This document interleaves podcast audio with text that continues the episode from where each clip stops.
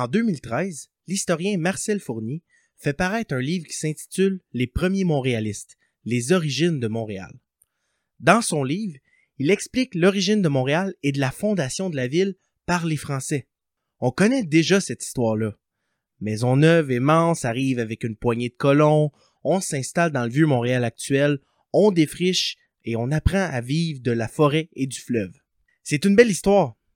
Mais évidemment, comme toute belle histoire, ça manque beaucoup de nuances. Parce qu'en fait, l'installation des vrais premiers montréalistes est plus vieille que la, entre guillemets, fondation de Montréal par plus de 5000 ans. Et encore, tout dépend de ce qu'on veut dire par installation. Parce que des groupes exploitent déjà le territoire autour de l'île de Montréal longtemps avant l'invention de l'écriture et même de la construction des pyramides il est extrêmement difficile d'obtenir des sources de l'occupation de l'île avant l'arrivée des Français. Et donc, en histoire, il faut toujours faire attention avec le mot certitude. Cela dit, ce qui est certain, c'est qu'il faut repenser nos conceptions et se demander qu'est-ce que ça implique vraiment d'habiter Montréal.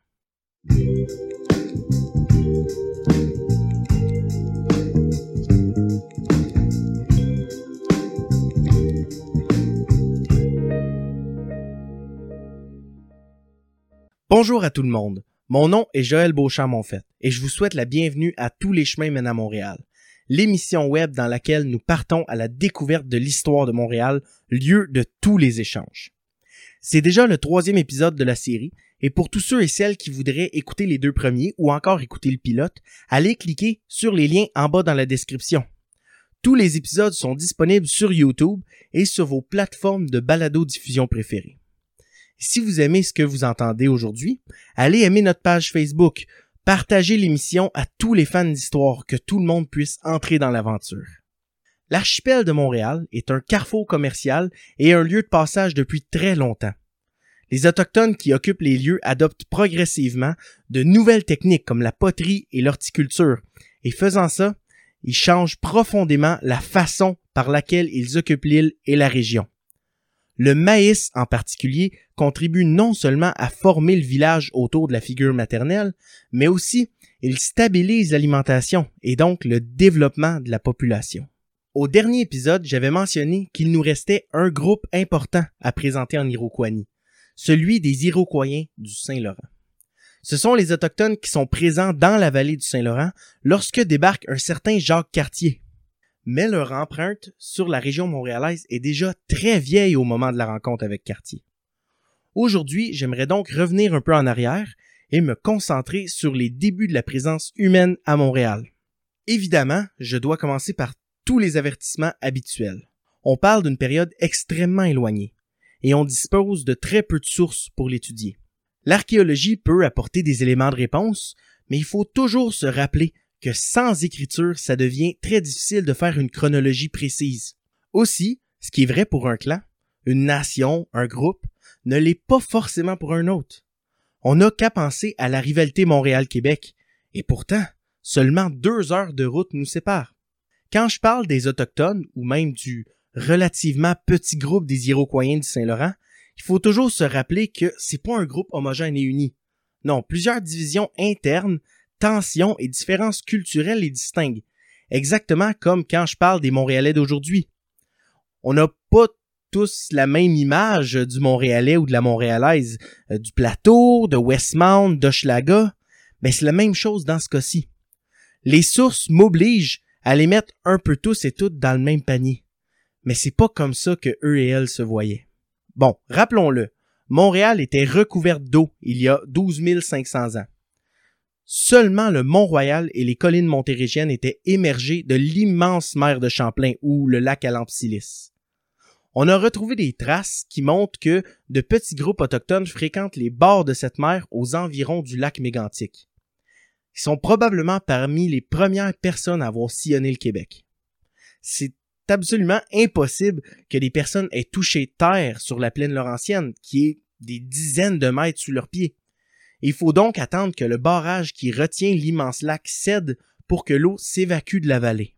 Il y a environ 9000 ans, l'archipel prend forme et des groupes sillonnent probablement déjà les immenses rivières formées par le retrait des eaux. Des traces portent à croire que des échanges existent déjà entre les deux extrémités de la vallée. On trouve des traces en Gaspésie, autour de Rimouski et autour du lac Saint-François près de l'Ontario. En suivant les gros mammifères, ces groupes sont probablement les premiers à mettre pied sur l'île et exploiter les ressources. Il y a environ 6000 ans, l'environnement se stabilise et les îles de l'archipel de Montréal sont formées. Et c'est donc à partir de cette période qu'on est certain de la présence d'Autochtones sur l'île. Alors que les crues sont moins drastiques et qu'on peut être assez certain que des espaces resteront secs année après année, les groupes commencent à pouvoir revenir à chacun au même endroit. Le cycle des saisons et des déplacements que je vous ai présenté au dernier épisode commence donc à se mettre en place. Ce sont probablement des personnes génétiquement affiliées à la grande famille algonquienne, et leur déplacement fait en sorte que désormais l'archipel de Montréal sera toujours fréquenté. Pendant deux à trois mille ans, ils découvrent et apprivoisent le territoire et ses ressources. Les grandes forêts commencent à recouvrir l'archipel et la consommation de noix et de plantes comestibles augmenter. La forêt héberge aussi les petits gibiers et surtout le chevreuil, qui remplace progressivement les gros mammifères. En même temps, les groupes autochtones sont surtout des insulaires et dépendent d'abord et avant tout de l'eau. Les camps sont installés au bord de l'eau sur des îles comme l'île aux Hérons, l'île aux Chèvres ou l'île des Sœurs. Ou encore, ils peuvent être installés directement sur l'île de Montréal, au bord du fleuve ou de la rivière des Prairies. On a par exemple retrouvé des traces d'occupation à Pointe-Claire, à Dorval, la Chine, le Sault-Récollet et Sainte-Anne-de-Bellevue. Donc, préférablement dans l'ouest de l'île où on est au-dessus des rapides de la Chine. Les sites au bord de l'eau sont appréciés pour la pêche et la division sexuelle des tâches commence à se structurer à cette période-là. Dans la bande, qui peut faire 35 euh, à 50 personnes, les relations entre les femmes et les hommes sont relativement égalitaires, mais elles sont très rigides. Les femmes, les enfants et les aînés pêchent au bord de l'eau près du campement. Et pendant ce temps-là, les hommes vont en expédition de chasse. Puisque le climat et les cours d'eau sont plus stables, les ressources plus prévisibles, le commerce s'étend et se développe.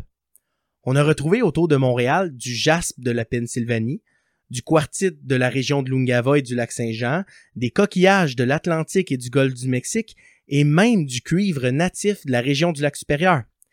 Et c'est surprenant de penser qu'on forge déjà des métaux en Amérique il y a 5000 ans. Mais en fait, c'est que le cuivre natif est plus facile à mettre à sa main qu'on s'imagine. D'abord, on le trouve habituellement directement au sol et donc pas besoin d'une mine.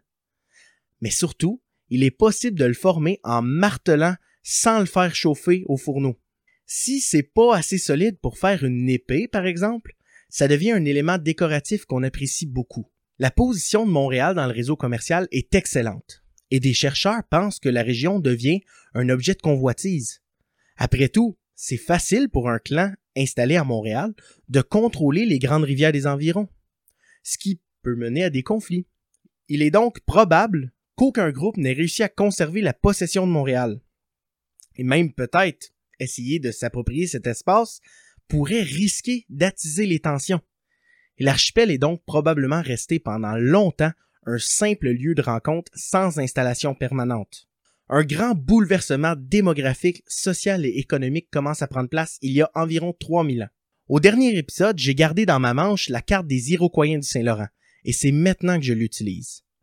En fait, on connaît pas encore aujourd'hui l'origine exacte de la grande famille linguistique iroquoienne. Il est possible qu'ils descendent d'un groupe qui serait arrivé du sud-ouest il y a environ 4000 ans et qui se serait développé autour des Grands Lacs, de l'État de New York et de la vallée du Saint-Laurent. À l'arrivée des Européens, c'est un groupe qui est diversifié, mais enserré dans un territoire et entouré par des groupes de la famille algonquienne, qui, encore une fois, ne sont pas nécessairement des ennemis. L'Iroquois, comme on appelle aujourd'hui ce grand territoire, comporte plusieurs nations plus petites, comme les Haudenosaunee et les Wendat. L'un de ces sous-groupes de la grande famille iroquoienne, c'est les Iroquois du Saint-Laurent. Et oui, je sais que ça peut être mélangeant. Mais dites-vous que c'est un peu comme les Québécois. Il y a les Québécois avec un grand cul, c'est-à-dire euh, ils, peuvent vivre à Montréal, à Laval, Sorel, Trois-Rivières. Et parmi eux, il y a aussi les Québécois qui vivent à Québec. C'est pareil dans ce cas-ci Les Iroquoiens du Saint-Laurent font partie des Iroquoiens, la grande famille qui comporte aussi les Haudenosaunee et les Wendat. C'est réglé pour tout le monde? Génial. Je disais donc que le long du fleuve Saint-Laurent, entre le lac Ontario et le Saguenay, sont installés les ancêtres des Iroquoiens du Saint-Laurent. Ceux qui rencontreront Cartier à Hochelaga et à Stadacone. Il y a 3000 ans, une nouvelle technologie arrive des Grands Lacs et avance en descendant progressivement la vallée du Saint-Laurent. C'est la poterie. Faite d'argile, la poterie est adoptée par les ancêtres des Iroquois du Saint-Laurent pour transporter les ressources, ce qui les aide à recueillir les fruits et les noix, mais aussi à vivre en forêt. Non seulement ces activités sont typiquement associées à la femme, mais la poterie elle-même est un art féminin. Devenant un élément clé de la culture iroquoienne, l'association entre culture, poterie et la place de la femme dans la société commence réellement à se forger. Pour une raison qu'on ne connaît pas encore, il y a environ 2400 ans, le réseau d'échange qui reliait la vallée du Saint-Laurent au Grand Lac est démantelé et le centre du commerce se déplace vers l'ouest dans la région de l'Ohio. La vallée du Saint-Laurent se retrouve un peu mise à l'écart du grand commerce et c'est un mal, mais aussi un bien. En effet, à partir de cette période, une tradition culturelle nouvelle, proprement montréalaise, commence à se développer. Et on peut la voir à partir des poteries retrouvées dans la région, qui ont maintenant des différences par rapport aux autres poteries de la grande famille iroquoienne. C'est aussi à partir de cette période qu'une semi-sédentarité commence à se développer. Pour éviter à chaque hiver de mettre le clan en danger à cause d'un manque de nourriture, des groupes commencent à s'installer dans un même camp pendant la majeure partie de l'année entre avril et octobre. On peut maximiser la pêche, qui est plus régulière, et limiter l'incertitude qui est liée à la chasse. On peut maximiser la pêche, qui est régulière, et limiter l'incertitude liée à la chasse. Ces camps de pêche permettent pendant plus de six mois à chaque année de solidifier les alliances, les parentés et les amitiés, et ça autour de ces activités féminines. On n'en est pas encore à penser en termes de village mais par contre des dépotoirs communs commencent à apparaître à mesure qu'on allonge le temps passé dans un même camp d'été. À l'hiver, le clan occupe une série de petits camps d'hiver dans la région autour, plus loin des grandes rivières, et qui sont situés à un meilleur emplacement pour la chasse. Le temps passé en communauté augmente, et les Montréalistes présents commencent à ressentir un sentiment d'appartenance au groupe régional. Dans les premiers siècles de l'ère chrétienne, les Iroquois du Saint-Laurent commencent à se regrouper en trois unités distinctes culturellement. Le premier groupe, à l'ouest de Montréal, est situé entre le lac Saint-François et le lac Ontario. Un peu plus au centre, il y en a un, autre qui est situé entre Montréal et le lac Saint-Pierre, et un autre à l'est, autour de la région de Québec. En se concentrant sur une région plus petite, on apprend à connaître le territoire dans ses moindres détails on connaît les meilleurs emplacements pour le poisson, les meilleurs endroits où s'installer. Et c'est intéressant d'ailleurs de constater que les emplacements préférés par les Français à leur arrivée sur l'île de Montréal sont tous des endroits où on retrouve des traces de l'occupation autochtone avant leur arrivée. La Chine, par exemple, est un emplacement parfait pour les Iroquois de Saint-Laurent, puisqu'il se trouve à la fin des rapides, et donc c'est un emplacement très bien drainé, riche en poissons, mais aussi en argile pour la poterie. On a aussi retrouvé des traces d'occupation autochtone dans le vieux Montréal, à l'emplacement du séminaire de Saint-Sulpice, à la place Royale, la place Jacques-Cartier, sur la pointe à Calière et, dans la chapelle Notre-Dame de Bon Secours. Et ça, c'est seulement ceux qu'on sait. Soit les Iroquois du Saint-Laurent ont un excellent œil sur ce qui représente objectivement le meilleur endroit où s'installer, ou encore les Français sont encore un petit peu plus copieurs que mes amis de l'école secondaire. Mais au final, on va se le dire, c'est probablement un petit peu des deux. Et même si les lieux d'habitation sont encore surtout situés au bord de l'eau, on connaît, on fréquente et on utilise toute l'île.